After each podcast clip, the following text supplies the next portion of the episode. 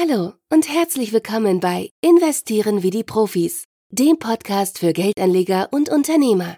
Erfahre, wie Profis bei der Geldanlage und Unternehmer erfolgreich werden. Du bekommst tiefe Einblicke und Jahrzehnte Erfahrung in den Themen Investieren und Unternehmertum. Viel Spaß beim Zuhören wünschen deine Gastgeber Sascha Rabe und Thorsten Plöser. Ja, liebe Zuhörerinnen und Zuhörer, herzlich willkommen zu einer neuen Folge Investieren wie die Profis, der Podcast für Geldanleger und Unternehmer. Und ich bin ganz stolz und happy darüber, dass wir einen sehr, sehr äh, wichtigen, tollen Gast hier haben, und zwar den Rudolf Rischmann. Rudolf, ich freue mich sehr, dass du da bist, äh, denn äh, du bringst mal eine ganz andere Sicht auf das Thema Geldanlage mit ein, als wir bisher hatten. Bisher hatten wir ja Menschen, die entweder Produkte kreiert haben für Geldanleger, Dienstleistungen erbracht haben für Geldanleger.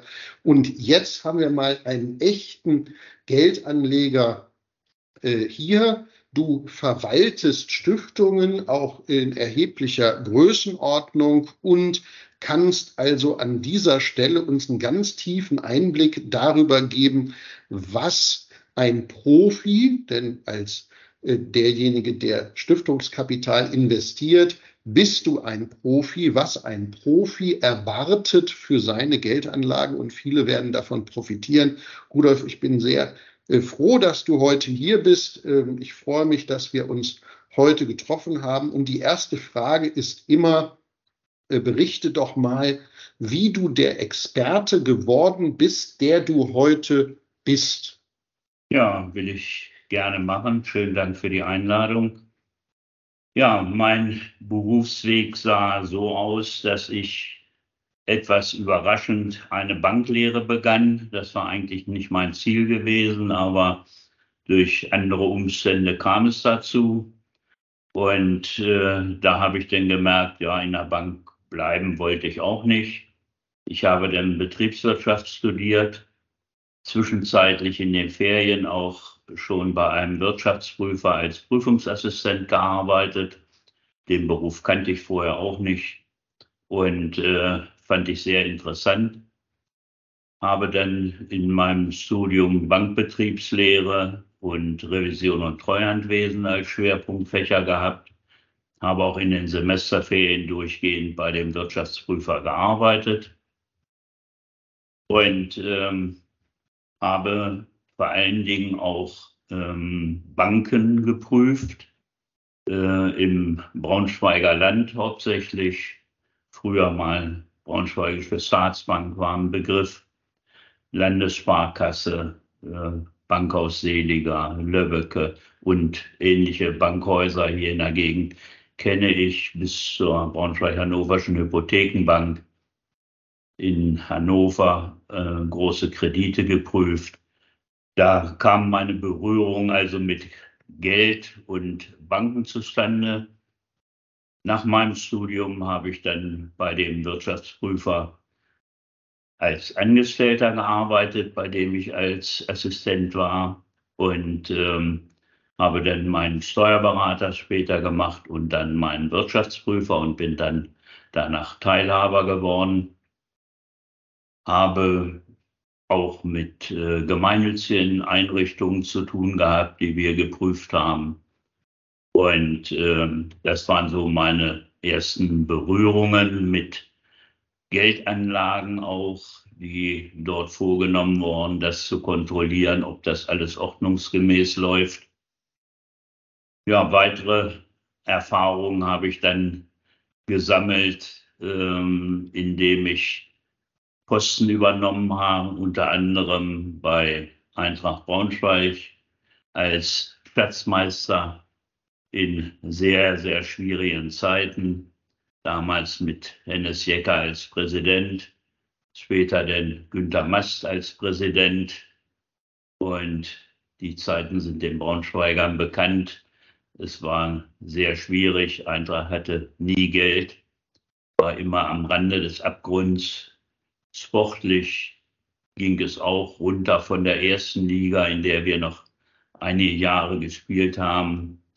Aber das ist den Braunschweigern ja bekannt. Äh, wir haben heute wieder schwierige Zeiten, finanziell wohl nicht ganz so schlimm wie damals, aber sportlich müssen wir auch ganz schön strampeln. Auf jeden Fall. Und ich könnte mir vorstellen, es gibt ja in den sozialen Medien den einen oder anderen, der sagt, wir brauchen einen Schatzmeister, der nicht immer nur auf der Bremse ist, der vielleicht auch mal in einen Stürmer investiert. Jetzt ist das kein Sportpodcast und äh, ja. aber nichtsdestotrotz vielleicht wünscht sich der eine oder andere dich wieder zurück. Ähm, das ist ja eine spannende Phase gewesen, gerade dieser Umbruch dann auch. Ähm, und so hast du dann deine äh, Expertise aufgebaut und äh, du bist jetzt jemand, der Stiftungsvermögen verwaltet. Äh, das ist ja wahrscheinlich etwas, wo du ganz, ganz viel Vertrauen auch brauchst von den Menschen. Was äh, ist so aus deiner Sicht das, was, was dieses Vertrauen letztendlich ausmacht? Ähm, deine fachliche Expertise, darüber haben wir es gehört. Aber was braucht es darüber hinaus noch? Ja, ich meine, dass äh, sehr wichtig ist, gerade bei Stiftungen. Ich habe also mehrere Mandanten beraten, Stiftungen zu gründen, weil sie keine Nachkommen hatten und gesagt haben, den Staat verschenken wollen wir das auch nicht. Also war meine Empfehlung, macht eine Stiftung, damit könnt ihr hier äh, Gutes tun noch, euer Geld ist sinnvoll angelegt und äh, naturgemäß äh, war dann immer die Frage, ja, wer führt die Stiftungen, äh, wenn die Stifter selber nicht mehr da sind. Und ähm, da bin ich in verschiedene Stiftungen reingekommen als Vorstand mit. Und ähm, ich glaube, das Vertrauen muss man sich erarbeiten und verdienen, indem man äh, nicht große Versprechungen macht, sondern dass man die Persönlichkeit der Stifter selber würdigt und darauf eingeht, was sie wollen. Es sind sehr unterschiedliche Stiftungen, die ich betreue, die äh, ganz verschiedene Zielsetzungen auch haben. Aber man hat es mir anvertraut, zusammen mit anderen Kollegen, äh, die äh, den Vorstand dann bilden. Aber ich bin bei mehreren äh, hauptverantwortlich für die Geldanlagen. Und ich habe da eine sehr konservative Ausrichtung. Äh, aus meiner Banklehrzeit, da gab es noch sehr viel Pfandbriefe in Deutschland. Das hatte ich damals gelernt. Die Leute legten jede 100 D-Mark, die sie hatten, in einen Pfandbrief an, in unterschiedlichen Stückelungen in unterschiedlichen Reihen, damit sie nicht, wenn ausgelost wurde, plötzlich alles los waren. Schon damals habe ich gesehen, man muss also streuen in den Anlagen, sowohl in der, selbst bei Pfandbriefen, in den unterschiedlichen Pfandbriefen, aber sonst auch mit Aktien nicht alles auf eine Karte setzen. Das ist eigentlich das Entscheidende. Das ist die Grundweisheit, die ich verfolge möglichst breite Streuung. In was man dann anlegt, ist ein bisschen Geschmackssache. Man muss gucken, ich habe persönlich auch ähm, angelegt in Aktien, hatte das Glück in einer Zeit einzusteigen, als die Aktienkurse sehr niedrig waren, nämlich 2008, 2009, als die erste Finanzkrise war. Und ähm, bin dabei geblieben, habe wenig verändert. Das hängt aber auch damit zusammen, was man für Zielsetzungen hat. Will man Vermögensmehrung betreiben oder will man Erträge erwirtschaften? Meine persönliche Vorgabe ist, Erträge zu erwirtschaften, weil ich Rentner bin. Ähm, ich muss keine Vermögensmehrung betreiben. Äh, ich will von dem Geld, was ich aus den Anlagen bekomme, leben und achte also darauf, dass ich möglichst dividendenstarke Papiere bekomme. Anleihen war jahrelang äh, keine Alternative. Wir wissen alles, mit Nullzinsen oder Minuszinsen sogar kann man keine Erträge erwirtschaften, also musste man auf Aktien gehen. Und ich bin da auch bei geblieben, nicht allzu viel umschichten, sondern nur, wenn es notwendig ist, nicht nervös machen lassen durch Kursrückgänge. Äh, bisher haben sich die Aktienmärkte immer wieder erholt. Und äh, wenn man die Ruhe bewahrt und nicht jeden Tag ins Depot guckt und ängstlich auf die Börsenentwicklungen achtet, dann kann man eigentlich ganz gut damit leben. Absolut, absolut. Und ähm, du bist in guter Gesellschaft. Wir hatten in diesem Podcast jetzt schon einen Immobilieninvestor dabei. Wir hatten auch einen äh, Anwalt dabei, der sich äh, konzentriert hat auf das Thema ähm, äh, Erbschaften. Und äh, beide haben ebenso wie du gesagt, keine äh, aufwendigen äh, Tricks und Ideen, sondern solide, konservative Investitionen. Das ist das, was am Ende langfristig den Ausschlag gibt. Nicht viel umschichten. Man sagt das ja immer, ne? Äh, hin und her macht Taschen leer. Das ist ja das, was vielfach auch äh, Bankberater tun müssen, um ihre Wochen-, Tages- äh, und Monatsziele zu erreichen, sondern wirklich eine Strategie und die dann nachhaltig auf Dauer auch umzusetzen. Ja. Also insofern, äh, liebe Zuhörerinnen und Zuhörer, äh, ich freue mich immer, wenn ich hier Gäste habe, die sagen, äh, die ganz wilden Sachen nicht machen, weil dann ist das Verlustrisiko natürlich ein immens großes. Ja. Ja, das Schlimmste finde ich immer bei Beratern, Anlageberatern, wenn die irgendeinen Favoriten haben und äh, dann ähm, Kunden, die vielleicht nur 50 oder 100.000 äh, anlegen können, dann zu einem oder höchstens zwei Anlageprodukten raten.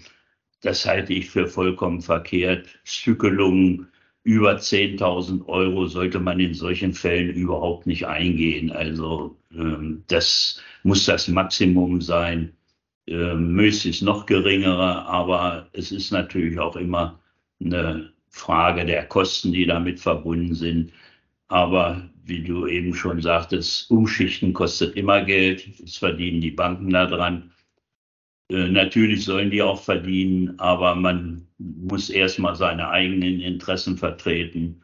Und ähm, deswegen bin ich dabei, umschichten nur, wenn es notwendig ist. Nicht weil es irgendjemand will oder weil man irgendwo glaubt, noch ein oder zwei Prozent mehr rausholen zu können. Was an der Stelle für mich, ich habe mir das äh, gemerkt, auch nochmal ein ganz wichtiger Punkt war, ist das Thema, dass es wichtig ist, auch gerade für Stiftungen Erträge zu generieren, um den Stiftungszweck dann auch zu erfüllen. Und das Ziel ist es eben nicht, äh, große Vermögenswerte äh, neu aufzubauen, weil in dem Augenblick, in dem man dann spekuliert, dann kann viel dazukommen. Es kann aber auch äh, genauso viel verloren gehen. Und insofern ist das Ziel hier der Kapitalerhalt und Erträge zu erwirtschaften, um den Stiftungszweck zu erfüllen. das nehme ich auch bei professionellen Anlegern regelmäßig so wahr. Äh, wenn man jetzt sich das mal anschaut, die Stiftungen, die du betreust, äh, haben die alle einen ähnlichen Stiftungszweck oder gibt es da deutliche Unterschiede? Wie ist das bei den äh, Stiftungen, die dort äh, von dir begleitet werden? Also ich empfehle immer allen Stiftungsgründern, den Stiftungszweck möglichst weit zu fassen. Die Abgabenordnung, also die steuerlichen Vorschriften für Stiftungen, ermöglichen sehr große Bandbreite. Es gibt sehr viele Themengebiete, die man da ausfüllen kann. Und ähm, natürlich soll der Stifter seine persönlichen Interessen vertreten wissen durch die Stiftungen. Aber er sollte auch eine Bandbreite stellen, damit der Vorstand auch auf unterschiedliche Gegebenheiten, heutzutage ist Umweltschutz zum Beispiel sehr wichtig, Naturschutz, Tierschutz, äh, dort also äh, auch Möglichkeiten zu bieten von der Satzung her. Denn man muss sich über eins im Klaren sein, wenn die Satzung einmal beschlossen ist und der Stifter womöglich gar nicht mehr lebt, dann kann man die Satzung fast überhaupt nicht mehr ändern. Also muss man als Stifter möglichst eine Bandbreite schaffen. Man kann dem Vorstand äh, Vorgaben machen, dass er besondere Schwerpunkte setzen soll. Das kann man in die Satzung auch reinnehmen. Aber dass man möglichst eine große Bandbreite hat und nicht nur einen eng gegrenzten Zweck. Ich habe eine Stiftung, die also sehr einseitig ausgerichtet ist und äh, wo der Vorstand also wenig äh, Handlungsmöglichkeiten hat es läuft mehr oder weniger dann automatisch ab und äh, da muss man sich fragen, ob das eigentlich so richtig ist. Aber der Stifter wollte es so. Es war sein persönliches Interesse und dann äh, ist der Vorstand eben gehalten, das auch umzusetzen. Er kann da nicht von abweichen. Mhm. Also ein Stifter sollte sich beraten lassen, wenn er eine Stiftung gründet mit möglichst mehreren vielleicht sprechen, Fachleuten sprechen, die schon Stiftungen kennen, um da etwas Vernünftiges ins Leben zu rufen. Wenn jetzt einer unserer Zuhörerinnen oder Zuhörer sagt, ich möchte es auch machen, ich möchte einen Teil meines Vermögens oder vielleicht äh, das ganze Vermögen in eine Stiftung einbringen, ähm, nimmst du noch weitere Mandate auf? Also wenn jetzt einer das hört und sagt, also ich hätte das gern, würdest du den oder diejenige auch an der Stelle beraten können?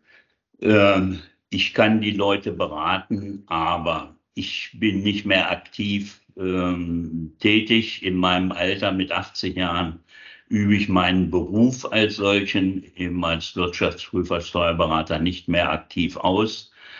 Aber ich habe natürlich Verbindung zu meinem alten Büro, die äh, sehr breit gefächert für Stiftungen und gemeinnützige Einrichtungen tätig sind.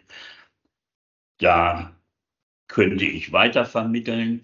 Ich bin gern bereit, in gewissem Umfang, wenn mich jemand persönlich ansprechen will, mit dem auch ein Gespräch zu führen, aber keine Beratung im Sinne im weiteren Sinne genau ähm, auch nicht gegen Honorar oder irgendetwas. Wenn, würde ich ein Gespräch führen, weil ich gern helfen würde, aber äh, sonst würde ich es weiterleiten. Ganz herzlichen Dank schon mal dafür, weil das ja auch nicht selbstverständlich zu sagen, also die Expertise auch mit anderen zu teilen. Und insofern freut mich das auch sehr. Jetzt ist es noch, gibt es noch einen Punkt, der mir wirklich auch am Herzen liegt, und zwar die Auswahl deiner äh, Partnerunternehmen. Also wenn du jetzt eine Stiftung hast, du hast äh, große äh, achtstellige Vermögen, ähm, man braucht ja für die Geldanlage meistens eine Bank dabei. Äh, unter welchen Prämissen suchst du deine äh, Banken, mit denen du zusammenarbeitest oder auch deine Berater innerhalb dieser Banken? Unter welchen Prämissen suchst du die aus? Was ist dir bei denen besonders wichtig? Ja, besonders wichtig ist, dass sie erstmal für mich persönlich das widerspiegeln, was ich gerne möchte. Das heißt, dass sie nicht versuchen, mir irgendetwas anderes aufzudrängen, was ich nicht haben will. Deswegen führe ich immer einleitend Gespräche mit dem Betreffenden. Und äh, wenn ich das Gefühl habe, dass das nicht passt, dann lasse ich es auch bleiben. Naturgemäß äh, greift man erstmal auf Banken oder Bankmitarbeiter hier in der Region zurück, die man irgendwie kennengelernt hat, zu denen man äh, Zutrauen hat. Und ähm, dann ist es wichtig, das habe ich inzwischen gelernt, es können nicht alle Anlageberater, nicht alle Banken alles anbieten. Das heißt, für unsere großen Stiftungen, da ist es auch so, dass wir mit mehreren Banken arbeiten, auch im Sinne einer Risikostreuung.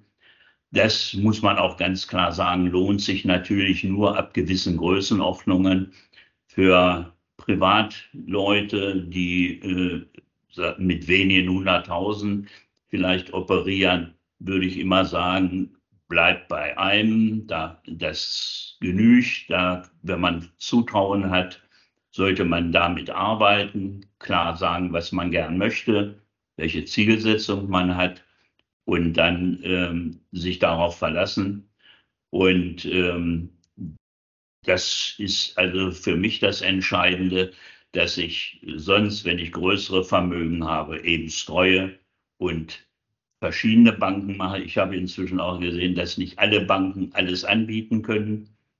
Natürlich bieten sie oft ihre eigenen Produkte an. Da muss man auch äh, kritisch sein. Die können gut sein. Das sollte man aber immer selber auch sich angucken und vielleicht über die Jahre verfolgen. Und äh, wenn etwas nicht passt, dann sollte man auch gegebenenfalls wechseln. Also auch das zeigt ja wieder eine sehr äh, sorgfältige Auswahl, auch zu sagen, nicht alle Eier in einen Korb. Das ja. ist ja auch immer wichtig. Ähm, das Thema Risikostreuung. Ähm, also aus meiner Sicht ganz viele äh, wertvolle Impulse für unsere Zuhörerinnen und Zuhörer ähm, bei der Auswahl der Geldanlage. Und äh, hier haben wir einen Profi in dem Interview, der mit großen äh, Vermögen äh, arbeitet. Äh, für jeden, der äh, kleinere Vermögen hat, gilt das natürlich auch. Ne? Nicht alle Eier ja. in einen Korb, Risikostreuung, Erträge vor Wertzuwachs, weil immer dann, wenn etwas groß schwankt, kann auch, also wenn es nach oben äh, große Ausschläge hat, kann es genauso nach unten ebenfalls ja. Ausschläge haben. Und insofern ist das, sind das ganz, ganz wertvolle Dinge. Wir kommen jetzt auch langsam zum Ende. Äh, wenn du jetzt noch einen, äh, einen abschließenden Satz hast, was ist aus deiner Sicht, aus der Sicht eines professionellen Anlegers, das Wichtigste, was du den Menschen, äh, die hier zuhören, mit auf den Weg gibst, wenn die über das Thema Geldanlage sprechen. Und nach diesem Satz kommen wir noch mal ganz kurz auf das Thema einfach Braunschweig, weil das natürlich ein ganz emotionales Thema hier in Braunschweig ist. Dann werde ich dich dazu auch noch mal was fragen. Aber noch mal einen ganz letzten Satz zum Thema Geldanlage. Was ist dein äh, Haupttipp an der Stelle? Ja, mein Haupttipp ist, dass man erstmal grundsätzlich gucken muss, was will man erreichen mit der Geldanlage. Das heißt, jüngere Leute, die streben im Regelfall erstmal auf Vermögensaufbau. Das heißt, sie haben eine andere Anlagestrategie als jemand, der im Rentenalter ist oder kurz davor ist und eigentlich Erträge haben will. Es kommt auch auf den Familienstand an. Hat man mehrere Kinder, denen man was hinterlassen möchte, dann sieht es anders aus in der Anlage, als wenn man vielleicht keine Kinder hat und ähm, nur selber von diesen Erträgen leben will. Also das sind verschiedene Zielsetzungen und das ist wichtig, sich vorher Gedanken zu machen, sich beraten zu lassen, ähm, um die persönlichen Gegebenheiten und Befindlichkeiten da zu erkennen. Und ein guter Berater wird dann auch entsprechend die Ratschläge geben, was man am besten machen soll, ob man eben Vermögensmehrung, Kapitalerträge, es ist genauso, bleibt man im Inland mit den Anlagen, geht man ins Ausland. Es gibt da vielfach Dinge, die ich persönlich bei vielen Beratern vermisst habe, dass die darauf hinweisen, wenn man Anlagen in zum Beispiel irgendwelchen Währungen, US-Dollar oder sonst irgendetwas macht, darf man das äh, Thema Steuern nicht vergessen, denn äh, es werden in den meisten Staaten Quellensteuern einbehalten. Und äh, wenn man keine großen Anlagen hat, ist es fast unmöglich, sich diese Steuern wiederzuholen. Es kostet dann oft mehr Geld, die zu holen, als dabei rauskommt. Und das sind Punkte, die werden oft aus meiner Sicht in den Beratungen vernachlässigt. Deswegen bin ich speziell mit meinen persönlichen Anlagen auch äh, mehr in Europa, äh, mehr in Deutschland, aber Da wird natürlich von anderen Beratern oft abgeraten, weil man mehr erzielen kann im Ausland. Aber wie gesagt, nicht zu vergessen, Quellensteuern, also die Steuerbelastung der Erträge, kann man die wiederholen, kann man es nicht. Bei großem Vermögen ist das keine Frage. Da äh, kann man sich das äh, wiederholen. Da sind die Gebühren dafür, um das erstattet zu bekommen, gering im Verhältnis. Aber für kleine Vermögen, äh, wer 10 oder 20.000, äh, ich sage jetzt mal in französischen Franc anlegt, äh, da die Quellensteuer wieder zu bekommen, das lohnt sich schon fast gar nicht mehr. Absolut. Und äh, auch da ist es ja wichtig. Ich habe jetzt gerade wieder was gelesen, MSCI World na, der MSCI World ist ja vermeintlich das, äh, der Index, der die breiteste Streuung hat. Tatsächlich ist es nicht so. Ne? 22 Prozent in Tech-Aktien, überwiegend Apple und Microsoft. Also das ist natürlich ein Klumpenrisiko. Und wenn man jetzt sagt, man investiert weltweit, dann ist man natürlich relativ schnell auch dabei, äh, Klumpenrisiken zu haben, wenn man über die Marktkapitalisierung geht. Also an der Stelle auch wieder Du sagst es, du bist in den Märkten, die du verstehst. Du bist in den Märkten, wo die Steuergesetzgebung so ist, wie wir sie verstehen. Also auch da mit äh, einem kritischen Blick, aber auch mit einem Blick auf die Risiken ähm, als äh, Empfehlung für unsere Zuhörerschaft. Ganz herzlichen Dank dafür. Und jetzt noch mal zum Ende. Äh, was würdest du dir wünschen? Ne? Die Eintracht ist jetzt äh, im Moment äh, auf dem letzten Platz. Wir würden sie uns eigentlich auf dem ersten wünschen, aber sie ist auf dem letzten Platz in der aktuellen Zweitligasaison. Was würdest du dir wünschen, so als äh, Profi in dem Bereich? Was muss jetzt in den nächsten Wochen passieren, vielleicht auch in der nächsten Wechselphase? Was ist so deine Einschätzung dazu? Ja, also ähm, es ist immer ähm, relativ einfach zu sagen, wir müssen wen kaufen, bessere, mehr Geld ausgeben. Aber aus meiner Zeit weiß ich, mehr Geld ausgeben, ohne dass man einen Finanzier dafür hat, äh, sollte man nicht machen. Ich meine, dass Eintracht in den letzten Jahren einen sehr guten Schatzmeister hatte, der die Finanzen geordnet hat, der keine unnötigen Risiken eingegangen ist. Denn ich habe so viel erlebt in der Beziehung, Versprechungen von Sponsoren und alles Mögliche. Und wenn es denn soweit war, kamen die Gelder nicht. Wenn man da also im Vorgriff äh, irgendeinen teuren Spieler äh, verpflichtet hat und man kriegte das dann nicht mehr richtig finanziert oder es sind Sponsoren abgesprungen, dann kann das sehr schnell finanziell tödlich werden für den Verein. Ich wünsche mir für Eintracht, dass sie die Mannschaft, die wir jetzt haben, die wir wahrscheinlich so schnell nicht umbauen können. Leider haben wir ja den Ausfall unseres Haupttorschützen zurzeit, aber vielleicht sollten die anderen vorderen Spieler äh, und auch die aus dem Mittelfeld mal mehr Mut haben, aufs Tor zu schießen. Ich moniere, dass immer sehr viel breit, sehr viel quer gepasst wird, sehr viele Anspielstationen gesucht werden im Strafraum noch anstatt mal zu schießen.